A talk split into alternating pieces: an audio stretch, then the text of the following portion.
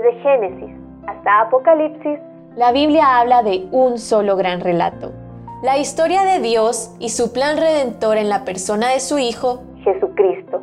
Te invitamos a escuchar este extracto de la Biblia devocional centrada en Cristo, presentada por Lifeway Mujeres y Biblias Holman. Ofrenda de gratitud. Levítico 2. ¿Con qué frecuencia oramos al Señor para preguntarle qué podemos darle? Cada día es una oportunidad para ofrecer nuestras vidas, nuestro tiempo y nuestros recursos con una actitud de gratitud que vaya más allá de dar lo que nos sobra, lo que no nos cuesta nada. Dar con un corazón agradecido implica que lo hemos pensado y planificado y que queremos hacerlo con sinceridad porque sabemos que todo lo hemos recibido del Padre. Cristo dio su vida de esa manera el Padre ha sido paciente y misericordioso en abundancia a lo largo de la historia. El Espíritu Santo nos ha sido dado como consolador y sello eterno de nuestra salvación. Los dones de Dios no solo son una muestra para nosotros de cómo dar, sino también una muestra de cómo Dios dio a su Hijo primero. Si le damos algo a Dios, damos de lo que ya hemos recibido.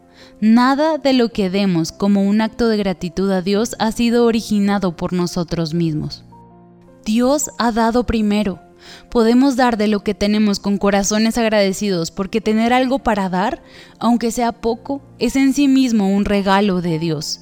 Pero algo que caracterizaba las ofrendas de Israel es que debían venir del corazón y no por cumplir un requisito, Dios reclamó a su pueblo cuando estas mismas ofrendas se dieron como un acto de idolatría. Estas ofrendas son una sombra de Cristo, quien es el pan de vida.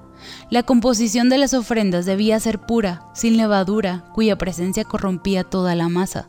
Cristo se presentó como el pan de vida sin levadura, sin corrupción, que fue consumido completamente en su carne como ofrenda por el pecado de la humanidad. En su última cena, Él estableció comer el pan como recordatorio de su sacrificio hasta que Él venga. Cristo fue la ofrenda perfecta que satisfizo la justicia de Dios. La falta de gratitud es también un reclamo de los hombres hacia Dios. Dar gracias a Dios es un mandato. Dios espera gratitud verdadera, no por costumbre, sino una gratitud que fluye de un corazón que reconoce que no es digno de lo que ha recibido, que no merece nada, ni siquiera las cosas más simples de la vida. Para conocer más recursos relacionados a esta gran historia, visita www.centradaencristo.com.